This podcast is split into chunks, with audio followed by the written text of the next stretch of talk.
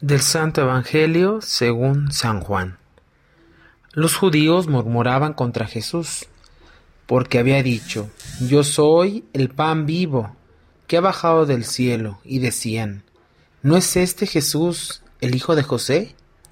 ¿Acaso no conocemos a su padre y a su madre? Como nos dice, ahora que ha bajado del cielo. Jesús les respondió, No murmuren, nadie puede venir a mí si no lo atrae el Padre que me ha enviado, y a ese yo lo resucitaré el último día. Está escrito en los profetas, todos serán discípulos de Dios. Todo aquel que escucha al Padre y aprende de él, se acerca a mí. No es que alguien haya visto al Padre, fuera de aquel que procede de Dios. Ese se ha visto al Padre. Yo les aseguro, el que cree en mí tiene vida eterna. Yo soy el pan de la vida. Sus padres comieron el maná en el desierto, y sin embargo murieron. Este es el pan que ha bajado del cielo, para que quien lo coma no muera. Yo soy el pan vivo que ha bajado del cielo. El que coma de este pan vivirá para siempre, y el pan que yo les voy a dar es mi carne, para que el mundo tenga vida. Palabra del Señor.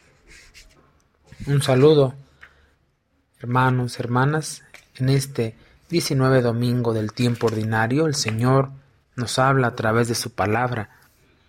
Hemos estado escuchando el discurso sobre el pan de vida que el Evangelio de Juan pone en labios de Jesús en la sinagoga de Cafarnaún. El pasaje evangélico es preparado por el relato del alimento que un ángel ofrece a Elías, que escuchamos en la primera lectura, cuando éste tuvo que huir de la persecución de la reina Jezabel, que dominaba en aquel tiempo en Israel.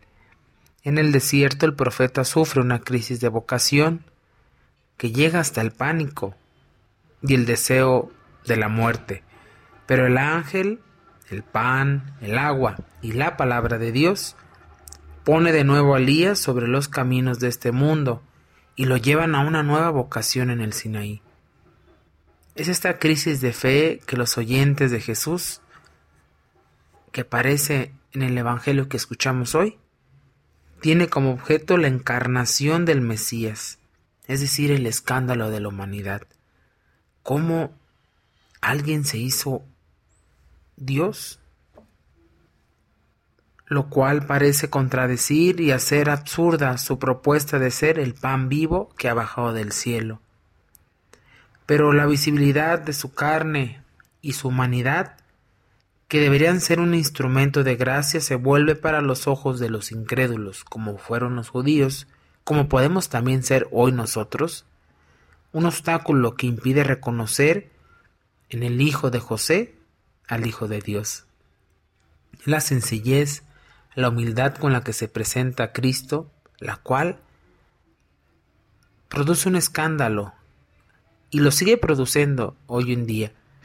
Pero el escándalo de la encarnación y de la cruz es la fuerza que derrota a la sabiduría humana. Ya que, como nosotros diremos en el Salmo, haz la prueba y verás qué bueno es el Señor.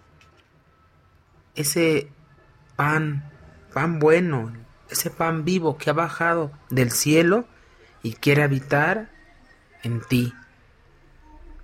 Te invito a que durante toda esta semana veas cuáles son aquellos momentos donde el Señor se ha manifestado más su gracia y que a pesar de las adversidades, que a pesar de los problemas, se nota que Él está contigo y que te da fuerzas en el camino, que el alimento de la palabra de Dios y el alimento de la Eucaristía te acompañe toda esta semana. Un gran saludo a todos.